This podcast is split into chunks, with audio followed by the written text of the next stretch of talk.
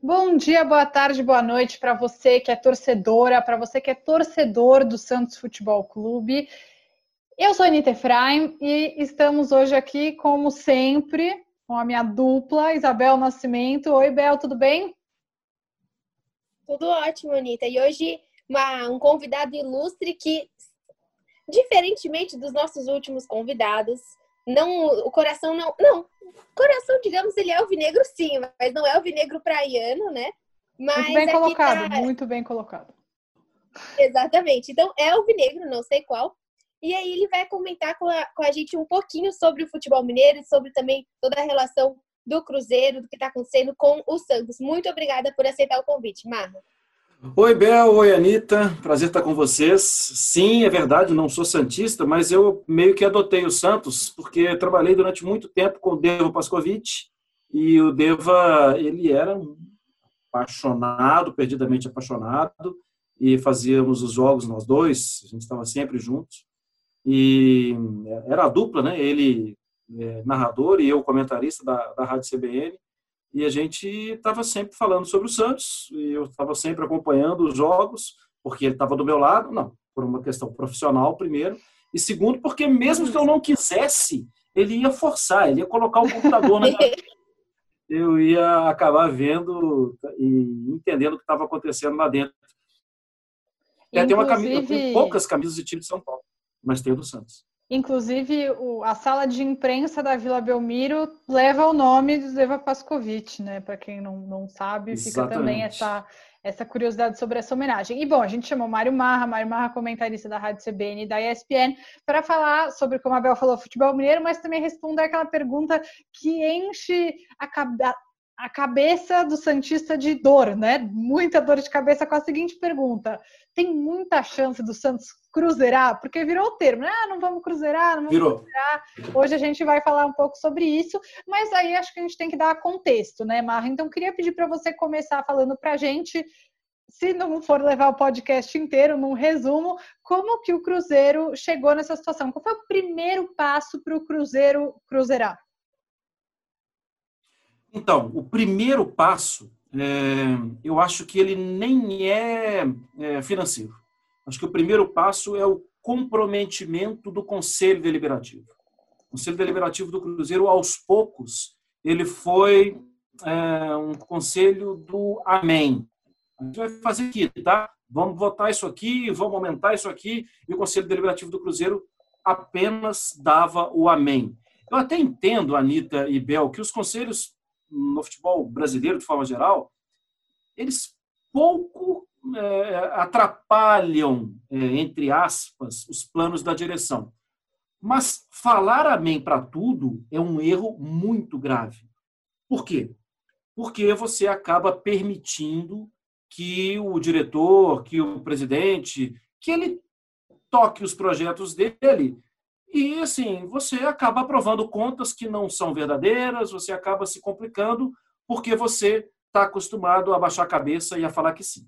Então, esse foi um primeiro ponto. Um segundo ponto é que, quando o Conselho do Cruzeiro começou a reclamar de algumas coisas, a questionar algumas ações, o Conselho do Cruzeiro foi agraciado com cargos, com ingressos, com obras na Toca da Raposa. Ah, o Cruzeiro tem alguns clubes sociais, né? Ah, vamos construir ali um bar perto da piscina. Ah, eu sou engenheiro, aí eu sou empreiteiro, eu tô. Então, quem fazia isso, as obras, quem cuidava das era gente indicada pelo próprio conselho do Cruzeiro. Então, a coisa foi, num primeiro momento, por é, simples é, questão de falta de pulso na hora de vetar, e num segundo momento, já comprometendo a estrutura financeira e até mesmo administrativa, porque os conselheiros começaram a aceitar as coisas. E aí, imediatamente, aceitar recurso financeiro a ser pago por fazer alguma coisa. E, imediatamente, isso gera um terceiro problema, porque o, Estatuto do Cruzeiro não permitia isso. Se você presta algum serviço para o clube, você tem que chegar lá no clube e entregar uma cartinha. Olha, eu quero me ausentar durante um tempo, eu quero ficar fora do conselho, porque eu estou fazendo uma obra na sede social do clube. Então, eu não, não é compatível, de acordo com o estatuto, que eu continue votando, porque eu sou eu acabo recebendo pelo voto. É, mas os, os 31 conselheiros que estavam envolvidos nesses projetos, nesses programas, e nesse, nesse equívoco, os 31 conselheiros não entregaram as cartas. Gente, eu estou falando de 31. Era, precisa, era preciso comprar muita gente hein, para baixar a cabeça. E aí, aí a coisa ficou completamente comprometida. Porque a partir daí foram três, quatro anos de muito abuso. E três, quatro anos de muito abuso, é, eu acho que é uma situação que hoje nenhum outro, é, e especialmente né, de cabeça baixa, acho que nenhum outro clube no Brasil faz. Porque os conselhos, por mais que eles aprovem contas, por mais que eles e no Santos já deu muita confusão de conselho, né? Existe é, se tem uma grupos... coisa que o, que o conselho do Santos não faz é falar amém para tudo. Isso, isso, isso é bom. Isso é bom, né? porque é por mais que assim, cada um acabe querendo defender um lado, um ponto de vista, o, a pessoa que estiver mal intencionada, ela não vai conseguir, porque tem oposições lá dentro. Então, ela vai ter que ser muito boa na, no projeto dele, é, dela. Então, eu acho que hoje é difícil falar em cruzeirar dessa forma. Uhum. Mas cruzeirar numa questão é, financeira de longo tempo, que está em dívida, que não sei o quê. Ah, eu acho que nesse sentido muitos clubes no Brasil é, conjugam esse verbo, mas não da forma tão fatal como foi a forma no Cruzeiro. E até falando, continuando, né, no, no território mineiro, você acha que a escolha e aceitar da forma que o Atlético aceitou, o Atlético Mineiro aceitou, as imposições do São Paulo também acaba sendo esse tipo de atitude quando você falou de dizer sim para tudo? Você acha que foi um erro? Até porque o Santista, é, a gente fala de viúva de São Paulo, né? Porque muitos de nós, nosso coração é ainda. Então, eu não foi um sou, mas tenho amigos que são, tá? Queria falar. É muito difícil, assim, é um golpe para mim não ver o São Paulo no Santos e ver no Atlético Mineiro, que sinceramente eu acho que não é um time que tem uma muito mais estrutura e muito mais coisa para dar para o São Paulo, em termos de material humano mesmo, né? Você acha de que dinheiro também, né? É, claro. o, Atlético tem, o Atlético tem uma situação um pouco diferente da situação do Cruzeiro, que é essa questão do conselho mais dividido. É, tanto que foi o, o, último a entregar, se é que entregou, o balanço, né, a aprovação das contas da gestão passada e os seis meses da atual gestão. Demorou muito a entregar. É, e o Atlético tem algum patrimônio que vale muita coisa, que é um shopping, por exemplo, metade do shopping, né, porque a outra parte foi vendida é, para a construção do estádio, é, um, um, shopping é, na região mais valorizada de, de, Belo Horizonte. É como se fosse é, um, shopping em Higienópolis, em São Paulo, shopping no Leblon, no Rio, é, em Lourdes, que é uma região centro-sul de muita. É um shopping que vale muito. Uhum. É, e tem uma turma do dinheiro por trás da atual administração. Quem é essa turma do dinheiro? É o Rubens Menin, que é um dos maiores empresários é, de, no ramo de construção, né? Ele tem uma constru... ele é um ele é um empreiteiro, ele é o cara da MRV, é, o cara do, da CNN, né? ele é um grande milionário e ele um dos ele e o filho dele estão muito à frente do projeto do estádio.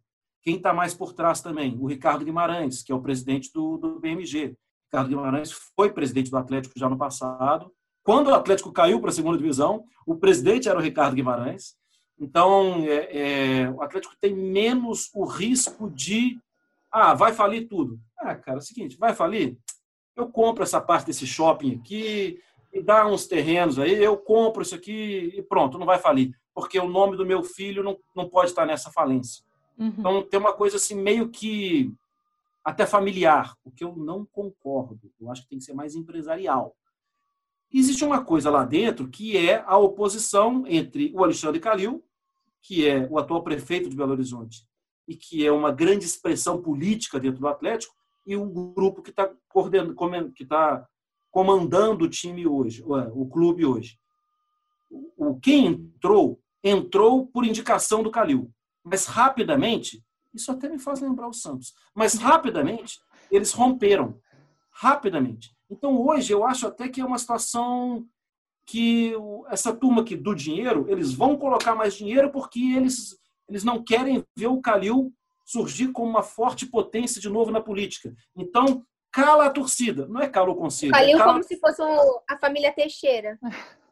Acho que a gente vê Marcelo sim, Teixeira, sim. Milton Teixeira, agora é o Miltinho Teixeira que quer se candidatar. Mas acho que não tem 30 anos ainda. É, eu acho que é bem, é bem assim. E o Calil foi muito vencedor com o Atlético, né? Foi muito vencedor. O Marcelo Teixeira Além do que também é... com o Santos, né? Então, o paralelo é bom. Teixeira.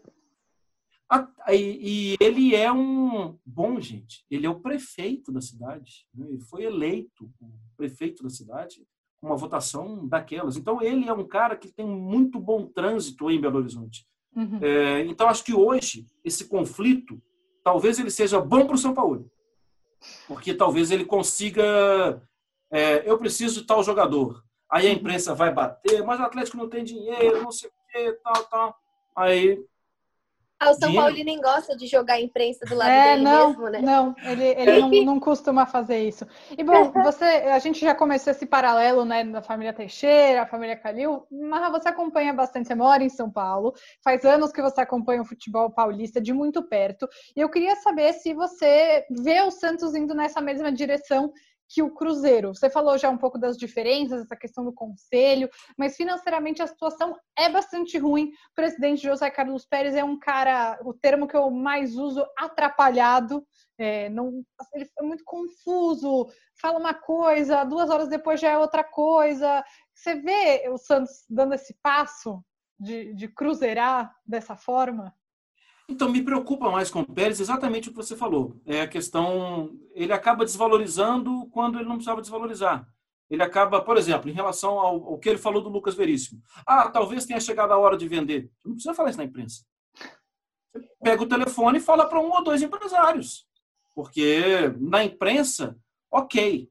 Então quer dizer que você está precisando tanto assim de dinheiro que você está querendo vender o que, on o que ontem você então, não quer queria? dizer que qualquer um que oferecer qualquer coisa vai levar o Veríssimo, um dos Exatamente. melhores zagueiros do Brasil? Ah, bom saber. Você, por mais que você esteja precisando de dinheiro e que você precise vender jogador tal, é, não externa isso.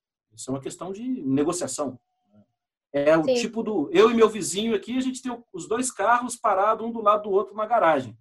E o meu vizinho, ele não está precisando de dinheiro, eu estou desesperado.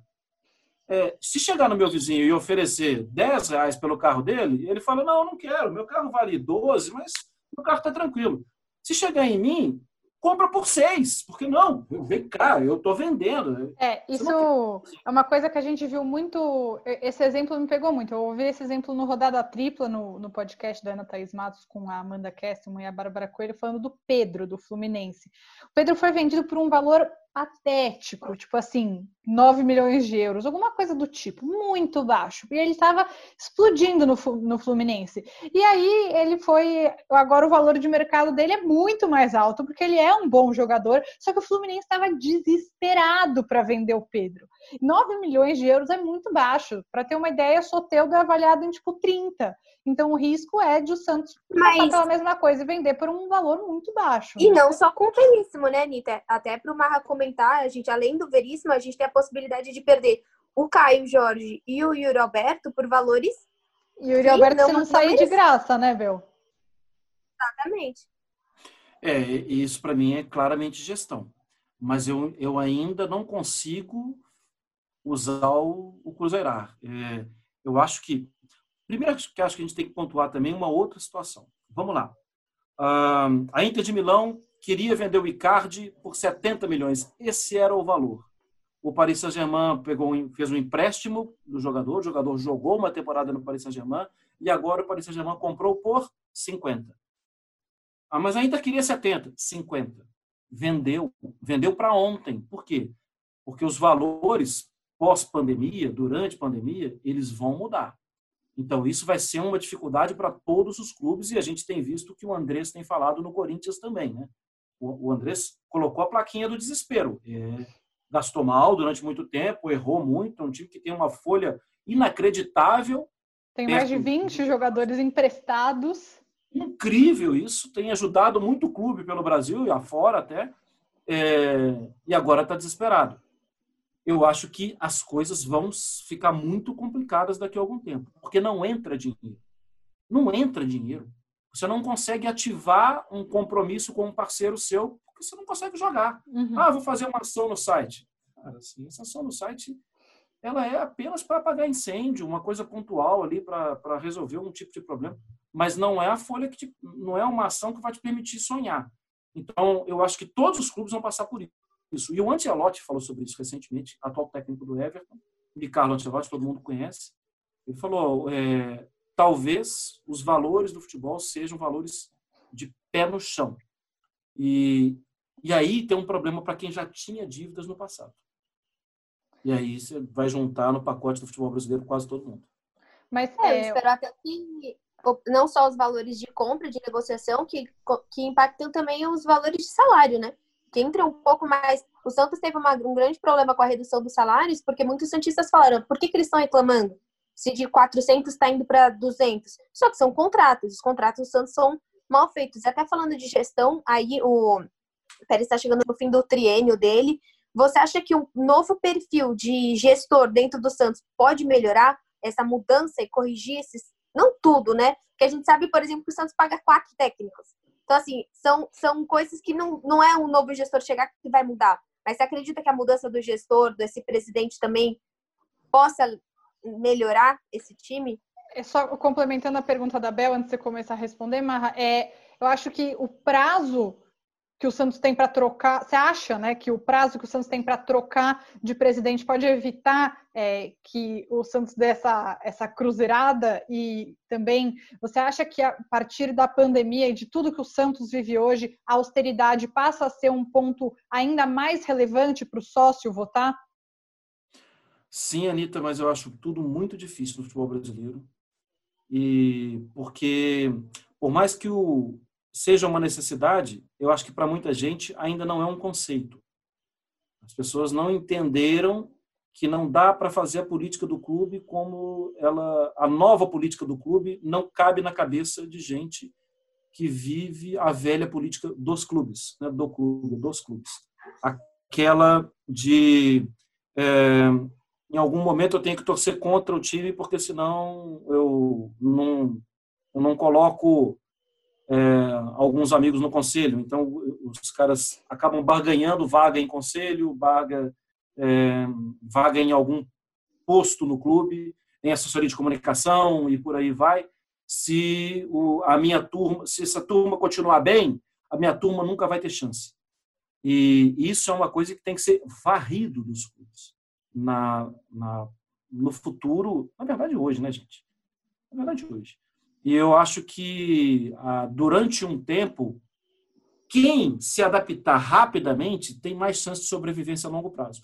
Não estou falando que vai morrer clube do tamanho do Santos, é, clube do tamanho do Atlético, clube do tamanho do.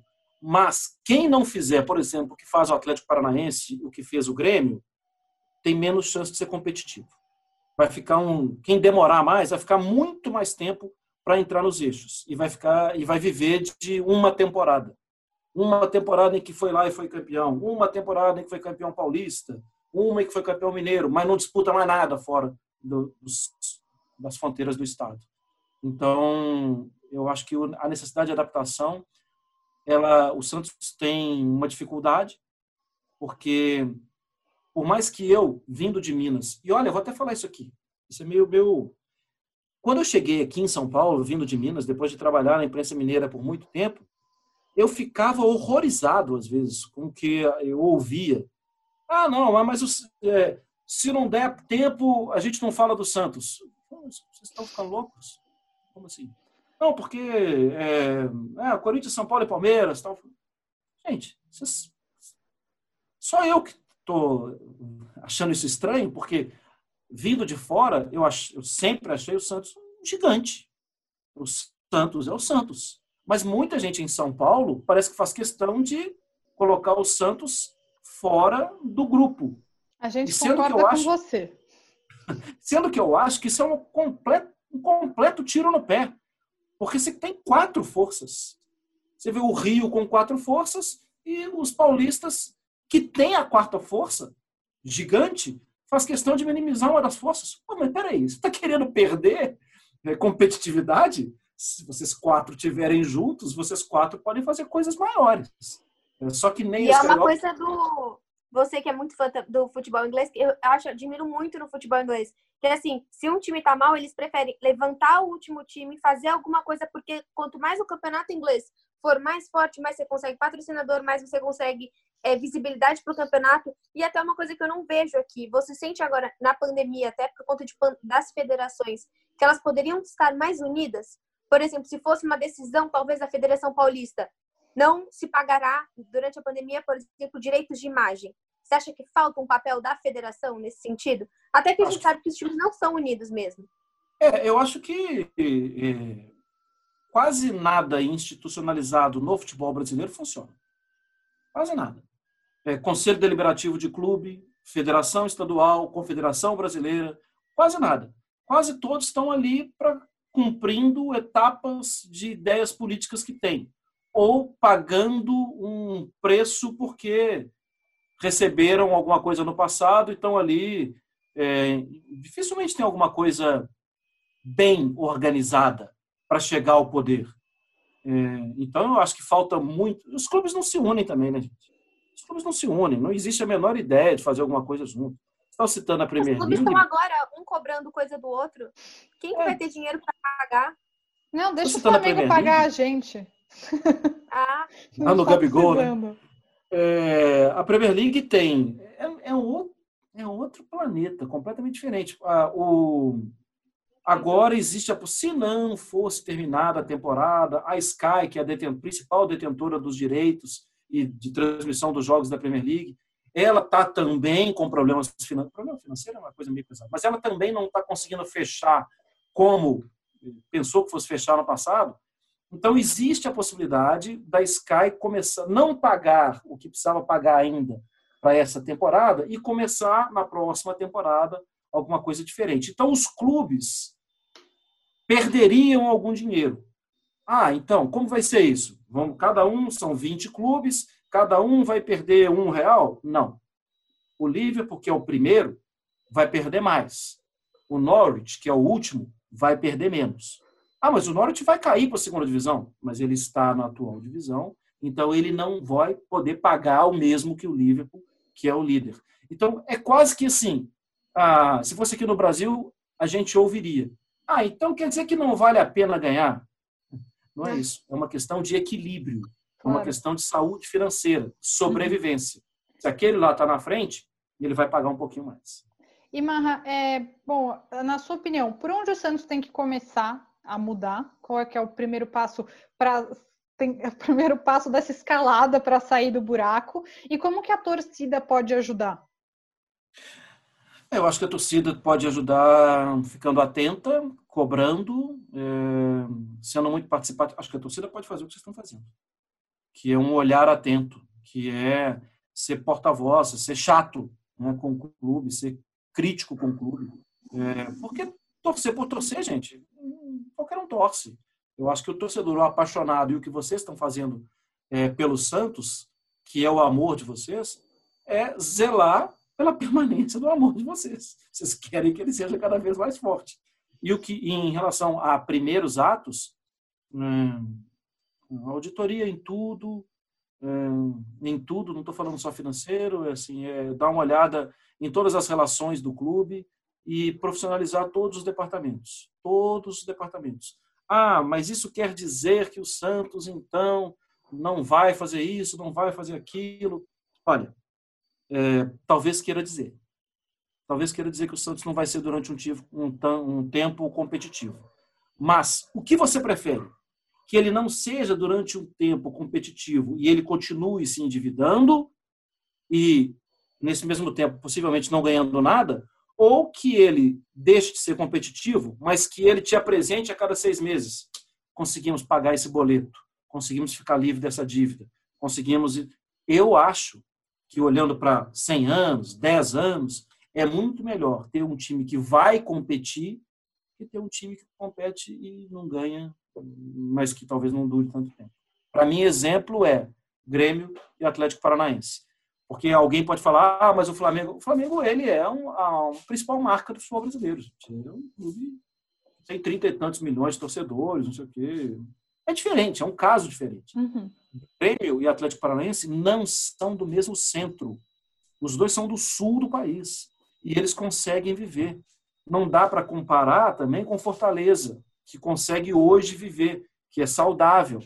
É, porque o Fortaleza viveu durante muito tempo gastando muito pouco, porque também estava é, lutando para sair da terceira para ir para a segunda.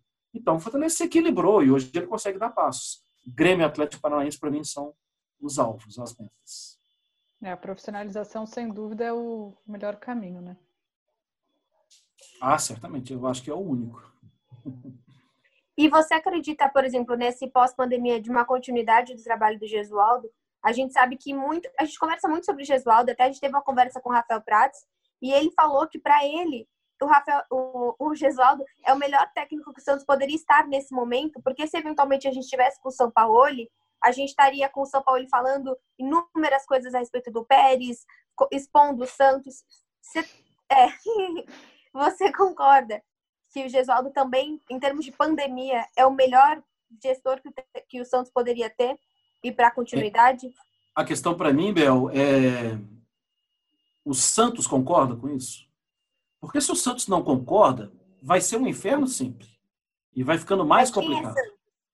Você é, diz tanto jogadores ou a, nós? Não, não, não. Acho que a direção tem que bancar. Para mim é direção de futebol e presidência.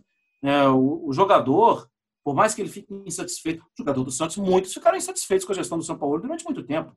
Mas o Santos foi vice-campeão brasileiro. Então, sim, é, ele, ele era complicado, ele sempre foi complicado. É, mas ele provava em campo, provava no treinamento, a direção, estamos com ele. Se tiver essa atitude, é, o campo vai ajudar, porque o Gesualdo não é. O Gesualdo é bom treinador, ele tem um estilo diferente. Ele é um pouco diferente, ele é bastante diferente São Paulo. Mas ele também é bastante não, não diferente. Não tem nada a ver com São Paulo. Nada. Mas nada. ele é bastante é diferente também no trato no, e são estrangeiros. No trato, ele é muito diferente Sim. com os jogadores. Então, acho que isso pode ser muito bom para os jogadores. É, se o resultado aparecer. É, agora, aquela máquina de fazer gols, não, gente, não vai ter. Porque o estilo do cara é diferente. É, não dá para cobrar isso. Mas quem tem que bancar isso é a direção. A direção não pode ficar levantando dúvidas em relação ao, ao Gesualdo. Se é para ficar levantando dúvida, já termina essa relação. Porque isso é igual uma relação de um com o outro que você está o tempo inteiro desconfiado, uhum. você está o tempo inteiro é, é, achando que não vai longe. Então termina isso logo. Porque fica um empatando a vida do outro. E, e com, com o Gesualdo, se a direção vai mesmo bancar, não fiquem, às vezes, em entrevista, levantando dúvida, porque isso só atrapalha. É, Marra, para a gente finalizar, eu queria que você falasse um pouquinho sobre os efeitos de um time grande cair para a Série B. E, se, e tem gente que diz que se o Santos cai para a Série B, ele não volta. Eu queria que você falasse sobre isso também. Eu então, acho que tem a velha história que o Santos vai virar portuguesa, né? É. Que eu ouço muito na redação de alguma TV. É, é inveja, que... Isabel, isso é inveja. O maior clube da Série B no, no Campeonato Brasileiro de 2020 é o Cruzeiro. O Cruzeiro vai ter todas as dificuldades possíveis. O Cruzeiro vai trabalhar, vai viajar muito mais que ele viajava é, na, na Série A, vai ter muito gasto com isso, vai ter uma tabela, ainda mais pós-pandemia, que vai ter praticamente não, os jogadores não vão parar em casa porque eles vão sair, trocar de roupa, vão para o aeroporto, vão jogar, tudo. Ainda assim, e mesmo tendo perdido seis pontos, já começa a competição com um débito de seis, é, o Cruzeiro é o favorito para subir. Então, por quê? Porque é o time de maior torcida, é um time que tem uma história, é um time que tem bons jogadores ainda assim. Ah, então, tá bom. Qual outro time tem um Fábio no gol? Não, assim, tem esse tipo de coisa que você. eu tenho certeza que times maiores, quando caem, eles têm mais chance de subir. É claro que a gritaria é muito maior, é claro que o pavor é muito maior, claro que quando perde a gritaria é maior, mas ganha três seguidas para você ver. Como os outros morrem de medo.